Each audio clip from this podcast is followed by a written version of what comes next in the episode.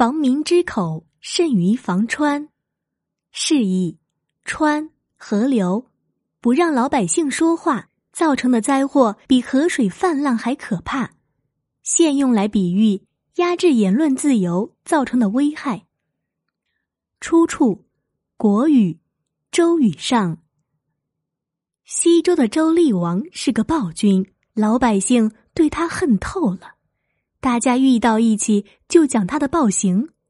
有个大臣叫少公，见人民对周厉王越来越不满，很忧虑，就劝周厉王说：“大王，现在百姓都在议论你，你要注意自己的行为了。”周厉王一听，吼道：“谁敢议论我，立即处死！”他从魏国找来一个巫师。让他整天在街上转悠，不知有多少人因为说了对周厉王不满的话而被巫师告密，丢了性命。这样一来，老百姓都不敢议论国君了，甚至连一起讲话也不敢了。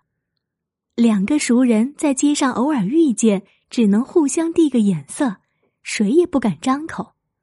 从此，再也没有怨恨之声传到周厉王耳朵里。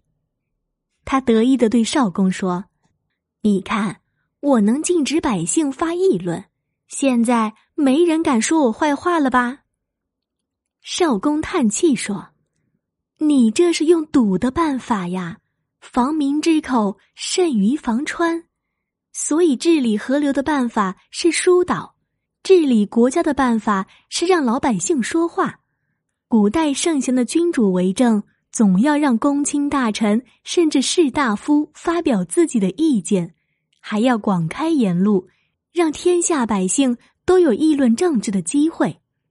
老百姓嘴里讲的都是心里所想，怎么可以不让他们说出来呢？周厉王根本听不进少公的劝导，反而变本加厉的镇压百姓。